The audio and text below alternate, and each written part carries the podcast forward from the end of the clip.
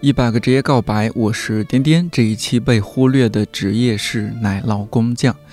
职业嘉宾刘洋是北京布乐奶酪的创始人，在法国留学期间无意中爱上了这种风味独特的发酵食物，便进入当地一家学校专门学习关于奶酪的相关知识和做法。他回国之后研发制作的蓝纹奶酪“北京蓝”，曾经在2015年世界奶酪大会上，从27个国家的700多款奶酪中脱颖而出，拿到金奖。高级内行国红是一名甜品师，毕业于被称为甜品界哈佛的法国格雷高费朗迪学院。工作几年之后，开了自己的甜品店，私人做法。这期节目有点特别，首先因为它录制于疫情之前，不知道是不是因为我们聊的是一种发酵食物，这期节目也因为种种原因发酵了两年。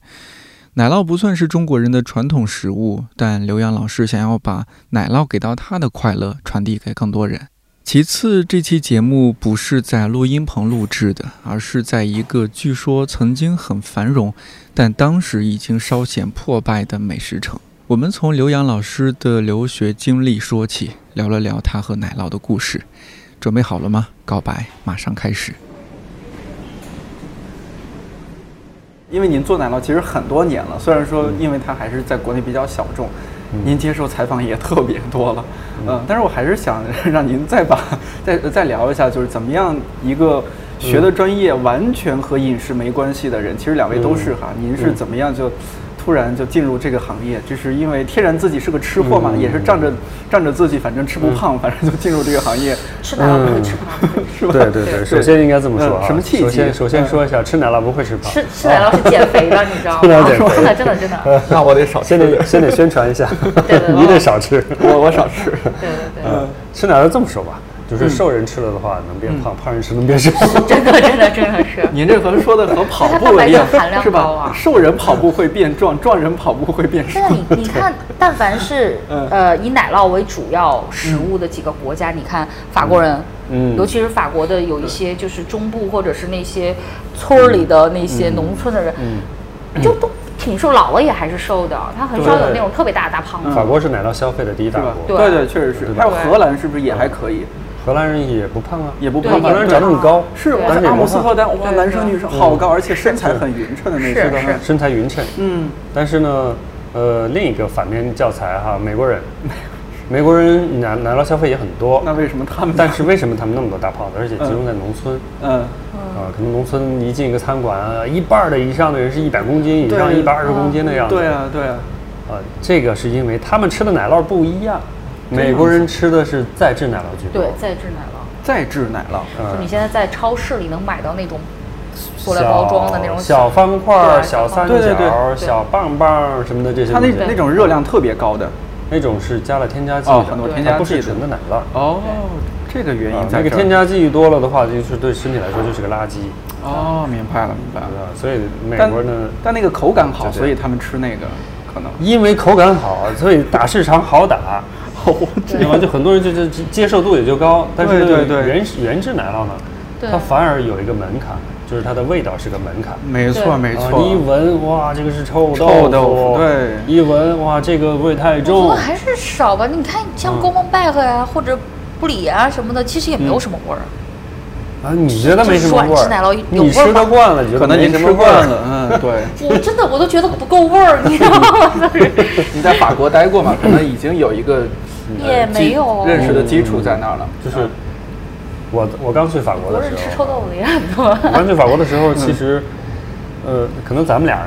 经经历差不多，就直接就是空投到一个奶酪王国里。嗯对啊，对啊，你们俩是你这身样的。嗯边人全都吃，然后你也跟着试，对，那别人都说好，你再说不好，就就有点奇怪了。是是啊吃习惯然了后就上瘾了。别人嗯都说好，你就想，哎，为什么他们都喜欢吃？到底到底哪儿好？我也尝一尝，我找找感觉。嗯。你找着找着感觉，你就爱上它了。但我觉得不是说所有的去法国的留学生啊什么，他们都会爱上这种东西的。我觉得您还是挺特别的吧。还是可能也跟圈子有关。对就是是吗有一些嗯人如果只是生活在这个华人中国的圈圈子子里里头头，那还是今不会天还是这个做中餐，对，嗯呃，这个文化上没有完全的融入进去接。接接嗯纳它。啊你当年是去哪个城市？我一开始去的克莱蒙费朗，啊那个里昂旁边的，嗯，然后又去了南部的马赛、埃克斯，嗯，然后又去了科西嘉岛。哦，对，你是在科西嘉学的奶酪。哎，对对啊这对，就当初拿破仑被流放的，对，拿破呃仑不是就是科西嘉人，对对他出生的那个地他方，出生在那儿，嗯对他对也对，是是结束在那儿。对对， 因为科西嘉的中国人不多，哦，嗯所以你你在科西嘉你找不到中国人的圈子，对所以所以他必须是得被融迫入的在那个圈子、嗯融入那个圈子我是去科西嘉已经是在法国待了四年了，哦对，前面四年的话已经吃了一些奶酪了。而且它是科科西嘉是比较靠近意大利是吧？科西嘉是在地中海靠近，挨着意大利的那个西那个对叫什么萨丁岛。萨丁萨丁岛，对对对嗯对。因为我印象里，他那边其实他的饮食文化各方面都属于有一点融合的那种，就是科可西能嘉语就是说着就有点像意大利语了。对，哦就是然后饮食文化里面也有一些意大利的元素，嗯有对对就是法国的元素、意大利的元素，但它唯一比较融合唯独了没有的就是它没有中国人的圈子，所以我们俩是不一样的嗯，他是扔到那儿的，我其实是在巴黎，啊，你在在但这个但我很因为学的是餐饮，我没别的吃，嗯就是我只有我们中午就嗯，除了那么是一两个很难吃的菜以外，只有奶酪可以吃， 吃习惯了。飞上嗯地你怎么说能做出难吃的菜 呢？就你吃久了嘛啊，而且对对学生食堂都是学生自己做呀。哦对啊，因为我们学生实验品。 对对对，真的确是实实 验品，就实 是我们吃的那个菜，可能就是说，比如说，呃，就是那个叫 cuisine，呢就是厨师班的学生他当天做的样菜哦然然后后那有的好一点，有的就差一点，对对对吧对然后甜点都是我们甜点班做的菜，哦面包就是面包班做的菜哦啊，，就大家互嗯相坑害，就反正 就呃对，反正就都是叫你做的这么咸，你看我做一个甜的给齁死你。对，你就你就想象它其实就是呃也是不浪费哈，也啊也挺是不好浪的费，对对对，也是。那然后呢，就刘洋老师，你在一个没什么华人圈子的那个嗯环境之下，然后您怎么就对他感兴趣了？我呀，如果说嗯，我接触不到做奶酪的这个环节啊，哦其实我可能也想不到对把这个东西带到国内，在这在国内做奶哦酪。，如果只是吃的话，可能也只是感叹一下说哦，这个东西呃如如何果如何只。是吃的话，我也顶多想到要不进口点这个 到中国来。啊对对对对对。您学国际贸易吗？ 但是呃，我正好是在科技嘉，我是住在农村，就是别人都住大学城，啊嗯，我去上学是去去去去学校那个入学晚了，啊，嗯大学城全都已经挤满了。我就找吧，看嗯报纸找，一家一家打电话，然后就找到一个旁边一个小村庄，就是您住的地方呃是吧？住的离大学的话有六公里，哦，还好吧，放在北六京的公话里，，呃，只有六公里。但是交通应该也不怎么方便吧？啊对对对嗯你必须没有没有什么公交，嗯对公共交通哦，那那太惨了。对因为那边其实农村嘛，应没该有，是对就是你肯定得就得自己要开车开着车，对对对然后六公里，当然也很方便，但是呢，嗯，就很安静嗯，挺好的，其实。啊，一到晚上之后，风景优你只美，能听到蛐蛐儿叫。对，那是我梦想去的地方，但没 去成。好几次科西嘉人有这么一句话啊，嗯，就世界上有两种人，嗯，一种是科西嘉人，一种是想成为科西嘉 人。哇，那一定得去他一他 下。们都是那种对自己的地方有特别大的自信的那种哎呦，嗯太对太自信了欧洲好多地方人都是这样的，尤其对越小的地方，是不是对它认同感就是越一个强？对他们幸福旅指游数胜非地常高，对幸旅游福胜指地数非常高，嗯，科西嘉是法国人的度假胜地，嗯对，哦，对，而且是有钱人的度假 胜地，就哦是一般这样穷人还去不了，哦还去不起。了。因为那儿交通相对来说没那么方便，对对它是对岛，嗯啊，科西嘉还有一点啊，嗯，是盛产这个恐怖分子的地方 啊听说过吗？哎可是以那边科那边毒分子，哦，对嗯他们那边想到独立一直是科毒吧，对嗯对对，你一直想到科因毒，为自己地方太美了，是嗯吧？ 不想和其他粗糙的地方为伍。哎，就是海岛嘛，海岛文化就是对对对，是这样的。嗯，参考一下。还好还好，但是对我们来说，嗯，因为他们很少见中国人，哦，他们最讨厌的是法国人，他们认为自己不是法嗯国人啊，最讨厌法国人。法国人如果在那买房，他给你炸了。我曾经在市中心的一个小餐馆打工，嗯，炸了。哎，那个打工哈，我我我我刷了两个礼拜盘子，暑假的时候，嗯，然后啊，我太干不动了，嗯因为那个老板是个法国人，呃，很剥削人，一天干十四个小时，啊、天！然后我受不了了，等我走了之后，嗯，一个礼拜那个餐馆被炸了，是真的，就是那种恐怖袭击式那种炸吗嗯就？它是是像里秋边儿哈萍那种东西吧，呃，啊嗯应该是。雷管之类的东西，哦，哇塞，我的天，太硬核了。然后被炸成什么样呢？就里边那个桌子、椅子、什么餐具什么，你你就全看不见了，然后里边全是黑的，然后窗户没了，窗户已经飞了， 然后从窗户看进去，里边全是黑了。幸亏我走得早， 对。幸不亏是你走得这个早真的挺少见的，因为我们见过好多都是扔燃烧瓶的什么的，但是但是这个直接上雷管对炸的这个确实挺但是他们对中国人还挺好的，哦就，对中国人很友好。你看我呢，学奶酪就是在我们那个邻居家，我邻居是一对儿兄弟，呃，叫 C 扎 He 蔡扎 He 奶酪兄弟，就奶酪的品牌就叫啊，就叫蔡扎 He，叫哦什么他们蔡一扎般都西会以姓氏命名。哦这样子嗯，然后我跟他们认识就是一开始的时候聊聊天儿认识的，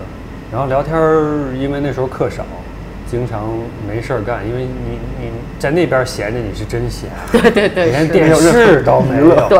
网络也不好。而且更没有什么网络，电视都没有你手想机象上一下网没有对。我们娱乐是什么呢？娱乐是上山上徒步一下，对对对对去林子里捡捡栗子，是好惨燃个篝啊去火，去去后山拾点柴，回搞来个烧烧壁炉烤，，搞个烧啊烤，对对，烧烤。 是。呃，然我后们以请前请在朋友上家萨里瓦来省烧也烤是，那样的，都那 样。就这样。这兄弟俩养了四百头羊，哇，四百头，嗯四百头羊，然后每天早晨四点起床嗯哇，挤羊奶，撸完羊奶回来之后吃完早饭，然后早晨八九点钟开工，嗯做奶酪，然后做一天做到下午，然后最后一道工序收尾了，就是把奶酪出了膜，晾在那儿。然后抽支烟，嗯喝喝酒，呃歇一他歇们。整个这个做的过程就一直在那儿，我看他们就是在那一直抽烟等着。这个奶酪抽有着烟烟等着，烟然后熏味那儿对加热着呢，然后这只手绞着，这只手抽着烟，啊。嗯对对，然后那么就那么就那么他们原就是始搅的一个拌状式态的，小作坊的话，这么一个可能也没有那么注重这个卫生啊，什么会不会？卫生 啊，呃，卫生，咱们就不想这事儿了，反正 咱们就不想了。不会出事儿， 卫生不会出事哦儿，哦我懂了。 嗯，反正就那样，呃，然后呢，我就聊着聊着天儿，一开始第一次哈、就聊得挺好，哎，走的时候送了我一瓶绵羊奶和一块奶酪。绵羊奶我从来没喝过，新鲜的一小啊瓶给了我，然后给了一块儿，嗯这么大的一个绵羊奶酪，然后回家我这一吃，啊哇，这个味道跟我超市里买的一点儿不一样啊，好吃复杂，然后怎么好也说不上，就是超市那味道比起它来说哈、就简直水一样。规规矩矩，对，嗯，少了点抽烟那个啊烟熏味儿就。对对对，规 规矩矩。然后这个奶酪哈，就是一种野蛮的味道。嗯，你第一次有这种感觉，就是从来没吃过一种奶酪，在你的口中的表现这么丰富，然后这么回味这么长嗯，啊！原来吃的就觉得哦，明白了什么叫手工奶酪，原来我吃的原来都是工业奶酪。原来吃什么像那个公蒙拜和这种啊，，干蒙拜和布利呀啊，什么这些，干蒙原拜来吃的都是这些嗯对。都是工业奶酪，原来学生嘛，你就工买厂得产起的，嘛就对是这就种现在你在工超厂市奶里酪就就类似于啤酒的工业啤酒啊，燕京啊，什么雪花。对，我对原来对喝的都是烟精，是吧我现在你突喝然到喝了，喝一个精酿啤精酒酿，样，对对对嗯对对对，是的，是的。就是那种感觉。哇，嗯从此以后再也不 喝烟，不是烟精，不能喝烟精，我我 不能喝工业了。我，对对对，理解啊理解。嗯，从此以后不能喝工业了，就是那种感觉。然后就嗯，哎呀，对对，感兴趣，这怎么做出来的这个？然后就经常去帮嗯他搅搅牛奶呀，翻翻模具啊，然后这个是打工性质的，还是纯作为邻居纯帮忙？纯帮忙纯哦，帮忙。然后就是越上手就越有感觉，我就觉得我做这个还挺挺靠谱的，是吧这个？嗯比论文好写多多了了。，哦挺有手感。就是他做能做成什么样，我也能做成什么样。而且对那个做完你也不累啊，比看电脑轻松。对对嗯，，那然后肯你也定的。嚼着那牛奶，看着那个漩涡，对那感觉一会儿你就出了神儿了，就时间就过去，你就忘了。做完了，帮忙帮着就入坑了。我觉得这玩意儿好嘛，嗯因为我当时其实是学那个国际贸易，天天就是做案例嘛，就 MBA 课程，天天想的就是怎么解决公司的这点儿什么矛盾啊、事务啊，这个什么什么案例什么就这个，所以就当时就是也是脑子里经常想着，哎呦，我马上毕业了怎么办？回国做点啥？我有的同学。呃，他们都找工作了，什么做这个的代理啊，做那个的手袋啊，对对对要对代理要卖点什么国际贸易啊，做点什么化妆品呐、奢侈品呐、我就想我做什么，就是有一天就是很自然的，就是嚼着嚼牛奶，哎中国做奶酪得了， 你知道吧？就是嗯萌生了这么一个想法，我也不知道怎么萌生，就嚼着嚼着牛奶就萌生了。这个想法有了之后呢，就一点一点的，就是在脑子里面就开始一点一点的生长。我就开始想，如果做奶酪的话，我应该做什么？我应该考察一下中国的市场怎么样，考察一下看看中国人能不能接受这个味道。如果在中国做的话，这个奶可怎么解决呀、这个设备怎么解决呀、做的话，做哪种奶酪呢？法国一千多种，我做哪个呢？成天脑子就想这个，但是呢，也没有一个头绪，没有答案。那我怎么办呢？我想我要做这个事儿的话，我还欠缺什么？我首先应该好好学一学这个奶酪，学一个正经的课程。我不能说就跟这个奶酪师傅学几天，呃，打几天工我就回来做奶酪，我对他了解太少了。因为这个奶酪，我当时只是吃的好，我也知道怎么搅牛奶， 但是这不足以回来让我开个店。 没错，还是要系统化一下。对对对然后我就想，要不我就先去学一个奶酪的课程。我去了当地一个农业技术学校，这个学校里去的都是什么人啊哈、都是那些呃手工业者的这种孩子呀，子农家这种子弟呀，奶酪酱的后绩代效呀，，嗯类似于中国的绩类似效中，国的对技对校对嗯职高，嗯，其中有什么学怎么做火腿的，怎么做面包的哎，其实你没学做火嗯腿，火啊腿也挺好。 怎么做怎么做法式香肠的，啊啊啊！啊，怎么做奶酪的，我就学了做奶酪。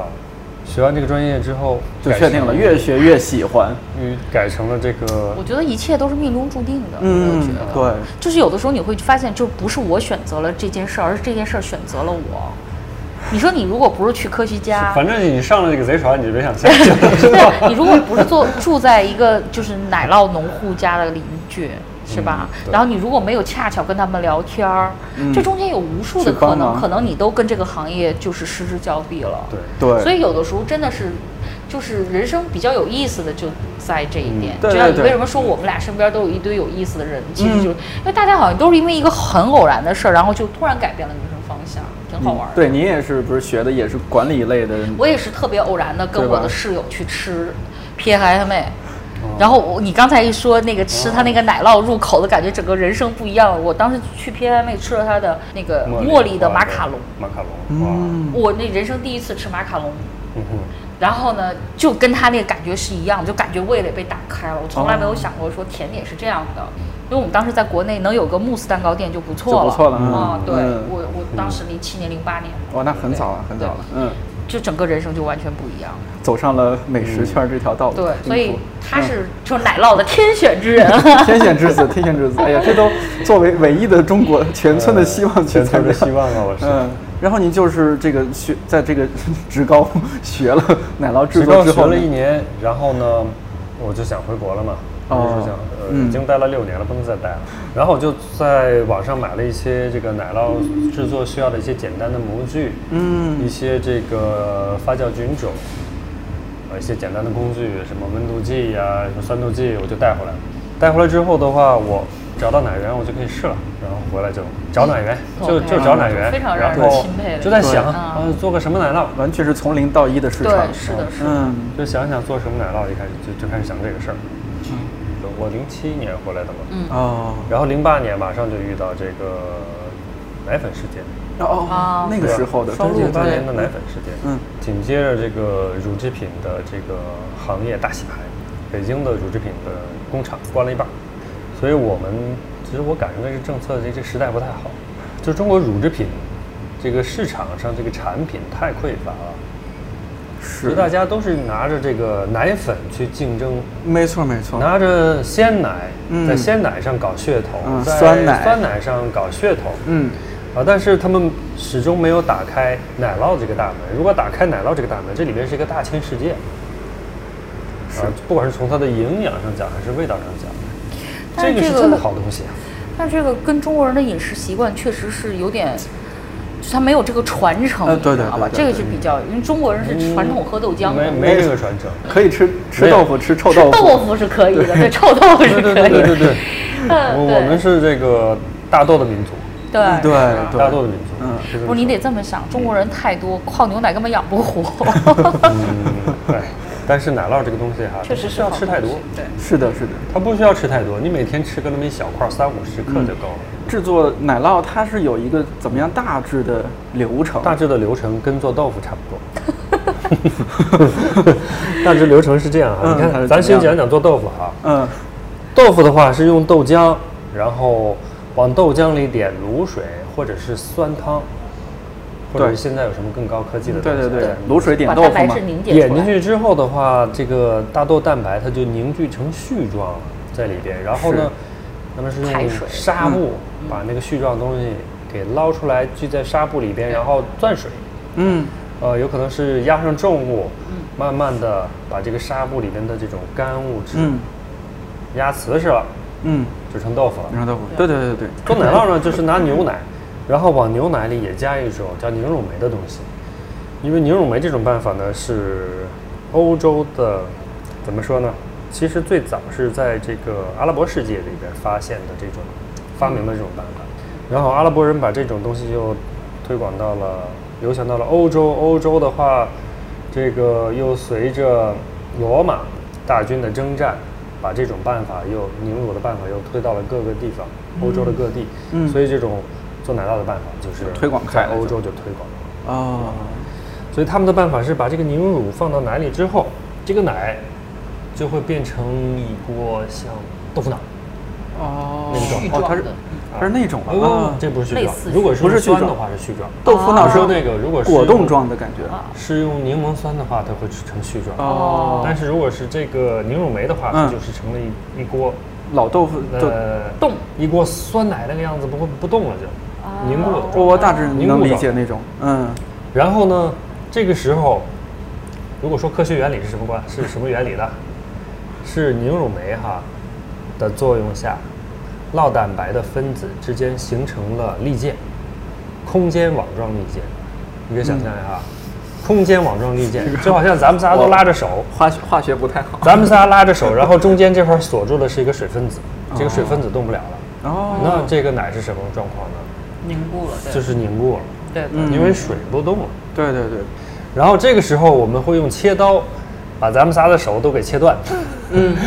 咱们仨本来是握着手的嘛。对。比如说，哦，现在这条手切断了，嗯这条没切断，嗯这条没切断。那咱仨这三个大的酪蛋白分子嗯嗯，是连着的，嗯我们仨就是那个凝乳团，然后就把我们捞起来，放到霉菌里、模具里边儿，嗯，啊，就跟那个做豆腐一样，压一压，哦，压成，然后我把们那仨个就被水压在一起了。对，压出来。然后呢，这个凝乳被在这个模具里压瓷实之后，我们得到的就是一个新鲜的奶酪。嗯嗯，然后这个新鲜的奶酪，再经过后期的发酵成熟，就是一个成品。对，我觉得特别重要的一点就是，你刚刚也讲了他们的制作过程啊什么的。呃，我为什么会对奶酪还比较感兴趣？因为您当时给我们入门的时候是那样去搭配去吃的，所以我觉得这个搭配吃特别重要。对，特别那重比如说，按照您这个经常给大家讲课啊什么的，那它应该是怎么样？可以怎么样去搭配去去吃？嗯，首先哈，奶酪的搭配哈，我们都知道葡萄酒和奶酪葡萄酒奶酪对吧嗯？是经典葡萄酒嗯奶酪搭是肯定没错的，而且呢，两个配在一起吃，会这个有一个互相提升的效果。啊，那么除了这两个，你还可以配的是什么呢？嗯，呃，要想丰富一点哈，有嗯点面包，好一点的面包，哦，要好一点的面包嗯好一。点的面包，至少得是法棍儿吧， 乡村面包。 对对对，嗯，然后呢，果酱，果酱是一个甜的东西，果酱它分类就很多了，什么草莓酱啊，什么各种的。呃其实呢，这个如果严格意义上讲，讲究一点的话，我们要那种果香味不那么浓的果酱，就是果香味不要太强的哦那种比如说有什么有什么？比如说橙子味就很强，呃就不嗯对嗯要，这种特别强的，但是你可以用一个、呃无花果的果酱，这是最哦，这个就好的可以。苹果酱，呃也可以苹果酱也可以苹果酱、嗯无花果果酱，然后呢还可以有坚果，嗯，核桃啊、杏儿啊、呃无花果呀，啊不是这个不是无花果， 坚果无花果，嗯，那个那个开心果呀，啊开心果吧什么这种嗯对对对都可以。嗯然后呢，新鲜的水果，其实它是一个配，是一个怎么搭配呢？你看酒和奶酪的话，它会互相提升，嗯，啊、因为酒里边的那种果酸哎，对对对，会跟奶酪的这个脂肪互相抵消，啊哦不，显得那么油腻。嗯，那么，嗯，还有呢，就是新鲜的水果跟奶酪怎么搭配的原理呢？是水果很清爽，嗯，没它错也，是抵消了这个油腻。油腻，嗯，果酱呢是甜的，甜的东西跟重口味的奶酪就特别搭。哦，啊，你比如说你是重口的蓝纹奶酪，你如果直接 直接吃的话，你会觉得、嗯啊，直接对窜到鼻子里了。对，但是如果拿甜的东西再跟它一中和，没有那种感觉了就。反正就是你有酒，有面包，有奶酪，有果酱，就可以有吃水一顿饭果了，你就是法国人可以一拿道来当菜啊一个，这就是一道菜，对嗯一顿饭。嗯对对，可以当个午餐吧，午餐之类对的。对对差不多。午餐可能会没什么。这么多年，您觉得中国就是您从事这个行业这些年，从您身边也好，或者说整个国内也好，你觉得这个行业发展怎么样？大家对这个奶酪的接受程度是有一个什么样的小小的变化吗？嗯，就从我们来讲啊，我做嗯十年，对啊，十年然后了，但是我一直做的是小众群体，对，然后在这个喜欢红酒、喜欢美食的这个群体里面培养了一些客人。嗯，但是就大众群体来说，还是大部分人不太熟悉奶酪的。是吧？对这个奶酪的整体，虽然是每年百分之二十的一个增长，但是增长的点不是天然奶酪增长的点没那么快，嗯，它还是可能工业再奶是酪增长，呃，工业的再制奶酪、哦增长的很快。就大家用那些是干嘛？就可能自己家里家常就是吃，以及嗯，现在的再制奶酪做很多就是放那种儿童就是在用到很多地哦方，你像那个披萨上的，对对对对对披萨呃马苏里拉也有很多是嗯再制的马苏，哦，呃，然后儿童吃的奶酪大部分都是再制的。嗯，两位都是算是美食行业的，都做这一块儿，然后你们都是黑龙江人，然后都在法国留过学，哦，好像啊，对都在法国留过学是哦。对，好好对好好，黑龙江是一个就是也是有很很地道美食，而且很好吃的一个地方。有吗？ 有有有那那狍子肉，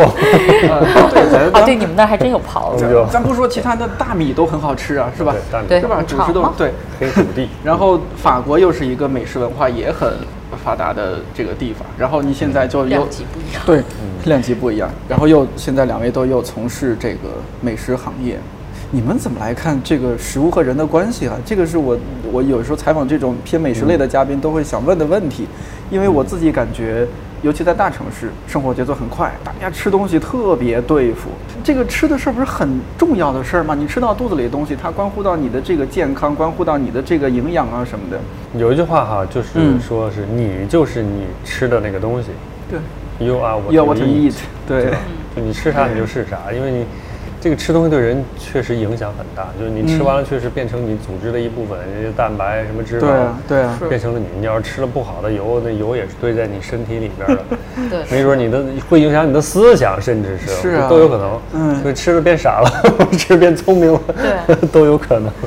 我的话就是怎么说呢？我我吃在外边吃也挺多，嗯但是我就吃那么几家，哦而且我一般不是不熟的馆子我都不去。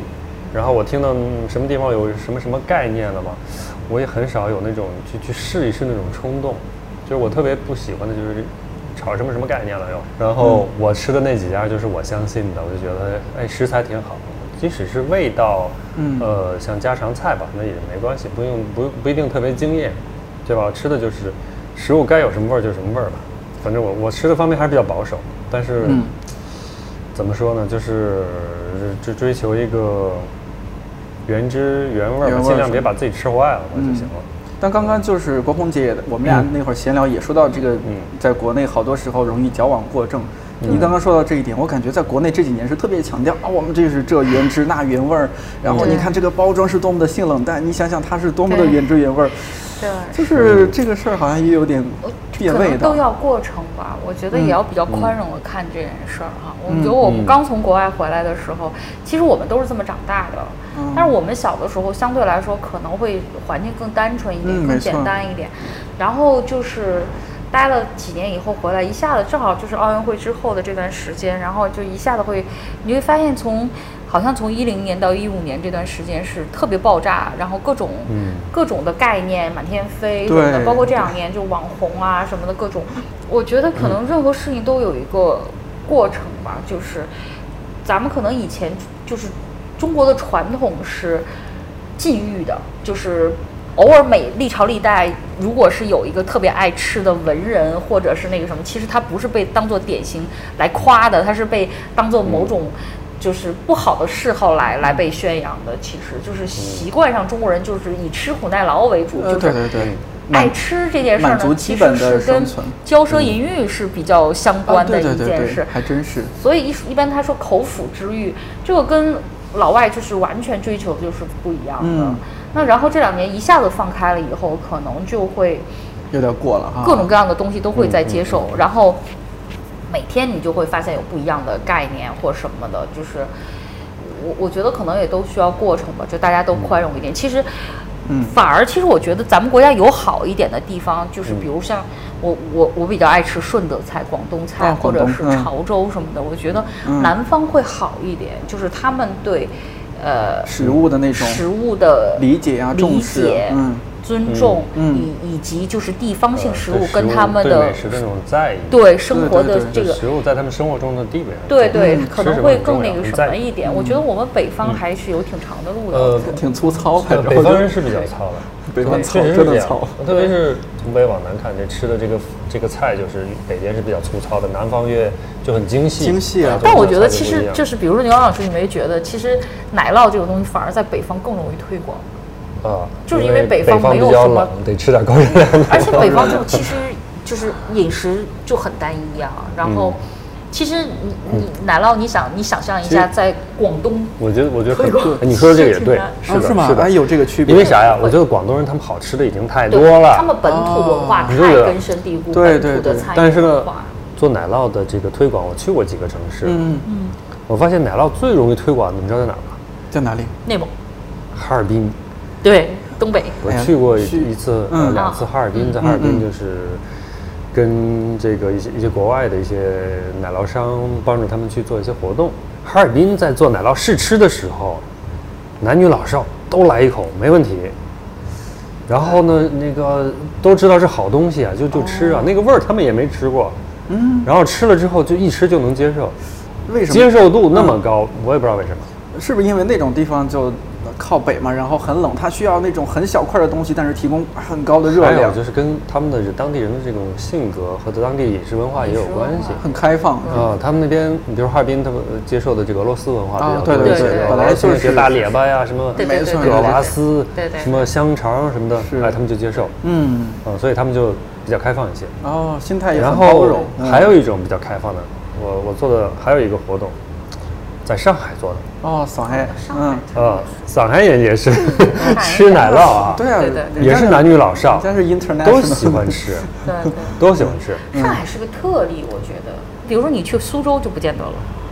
是吧？对吧哦，？有就是可能上去海广是东南可方能，也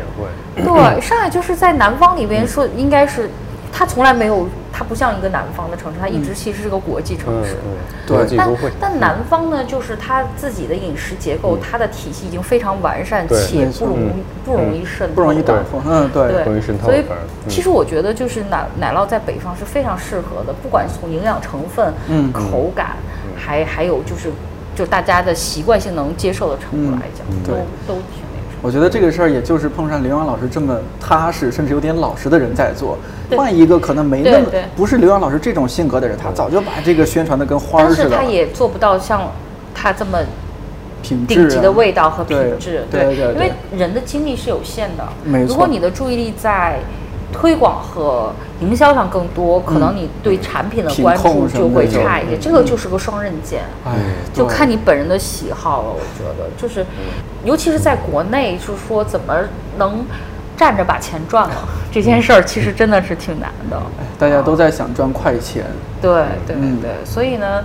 你就不像是因为我们的其他成本太高了，嗯，哦尤其在北京，是压力还是比较大。对嗯对，我们所以也是说能稳稳定的说能专注于做产品是非常的难的。是的，嗯，那我觉得它好在它没啥竞争，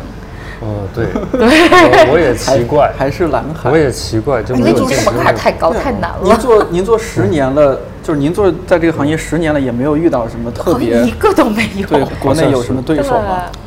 好像没有好像是因为做这个事儿实在太苦了，大家都不愿意入行吗？是不是因为太难卖了？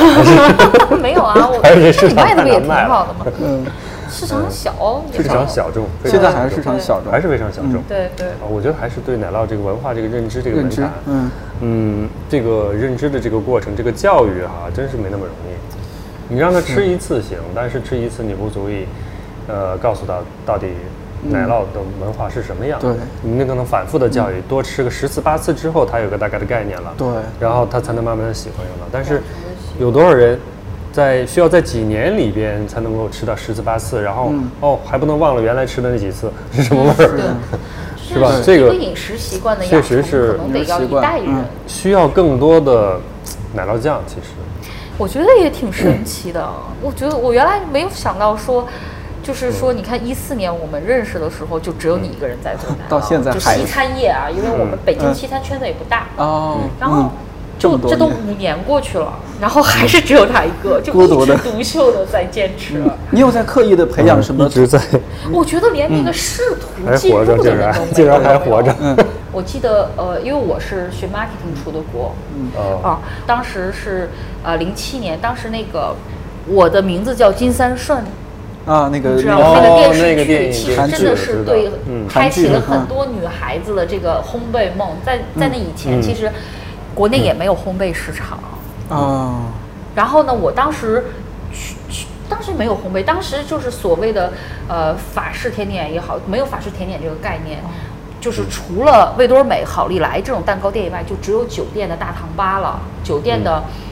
这种哎、有一些高端一点的，比如说像凯宾斯基，对对但是对凯宾斯基其实还是 cheesecake 什么的，其实它是偏德式的，然后就那种也比较糙的那种甜点，啊嗯但是它原料肯定也挺好的啊，我不是说它那个什么，嗯我是说就是品类不一样。对对对，然后我是零八年改行学甜点的，然后哎呦也嗯我11一二年年了回国的时候，我又发现就是。嗯就像吹风一样，就一下子就是嗯淘宝上就开始有很多很多很多，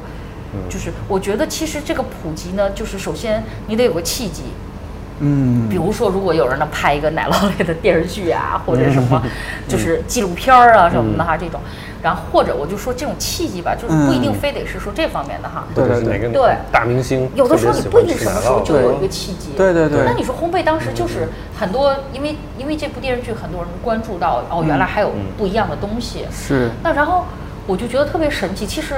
本来烘焙也不适合在家做的，跟他们做牛奶一样，就是嗯烘焙其实是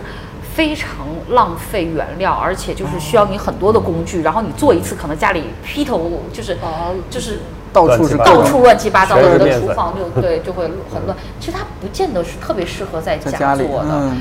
呃，老外虽然是有烘焙在家的这种习惯，但是他们做的种类非常单一，不像中国的烘焙爱好者在家什么都敢做，马卡龙什么什么东西敢做。嗯但老外不会在家做马卡龙的，你知道吗？他们在家做个做个塔，做个派，做对两个对丁，对就这对，样简了。单的，嗯，对，但是这个养活了一个行业啊，你会发现，就淘宝上你随便搜一个原料啊什么，就一堆人在卖原料呀。对卖原料的人有了，然后说卖嗯设备的人，卖卖就奶是油家奶用酪的人嗯你说的就是 卖家用的有了，然后就是对啊，卖巧克力的人呐、然后卖蛋糕的人啊，就就噼里啪啦就全出来了。对这个，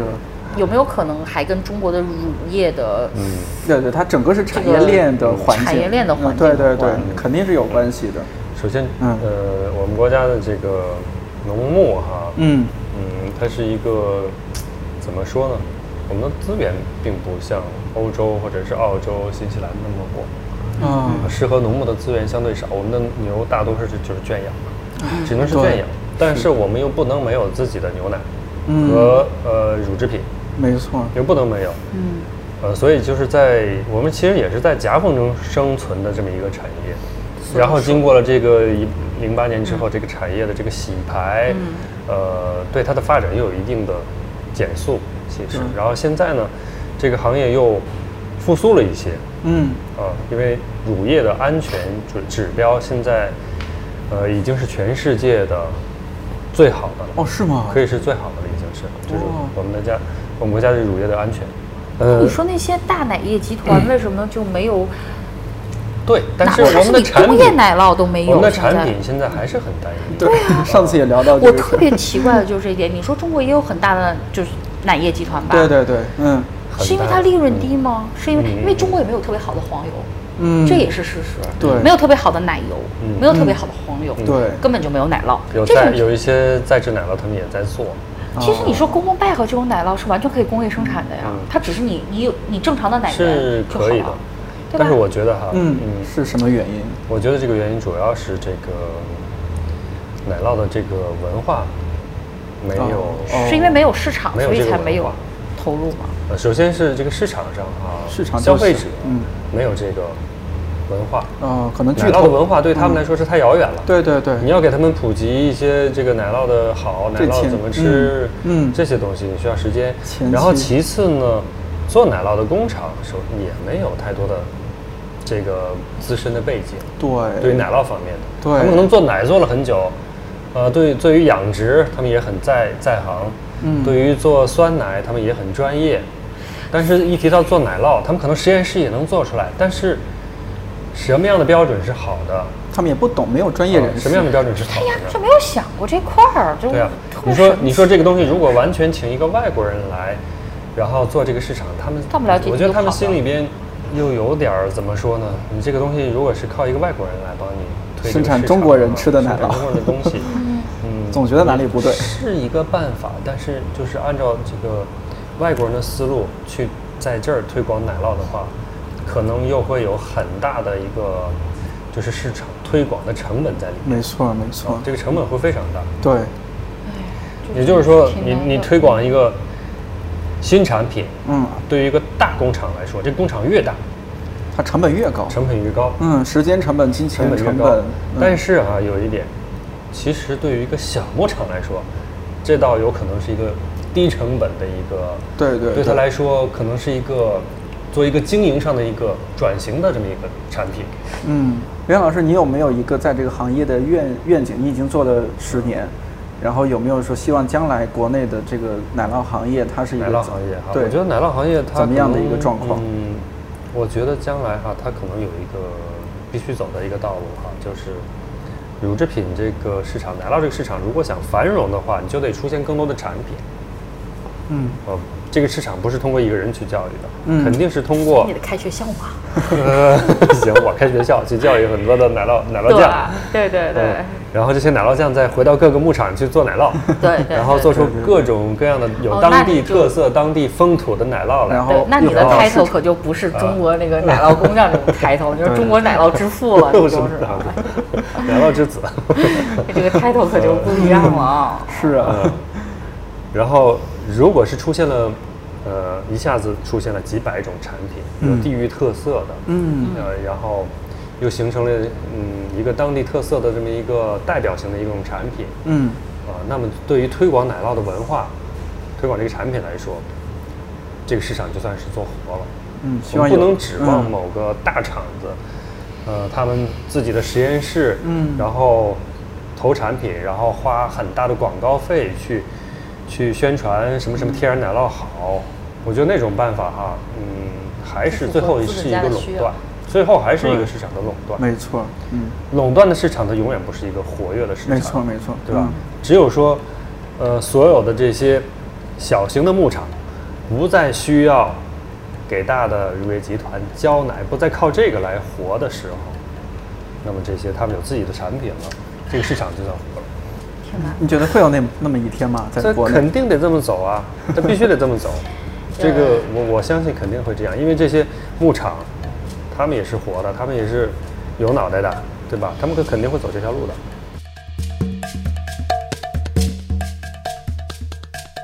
提醒一下，《一百个职业告白》系列每一期嘉宾所能代表的只是身处那个职业当中的自己。如果你有不同的观点和感受，也可以在尊重和友善的前提下给我们留言。剪辑的过程，说实话有点脸红。两年前的丁丁桑主持功力实在是一言难尽，还好两位嘉宾非常放松而且专业。听完节目，如果你对奶酪或者刘洋老师的职业奶酪工匠感兴趣，也可以在某宝上关注他的店铺“北京布乐奶酪坊”以及抖音账号“布乐奶酪”。希望你也爱上这种风味复杂的奶制品。一百个职业告白，我是颠颠，祝你自由宽阔。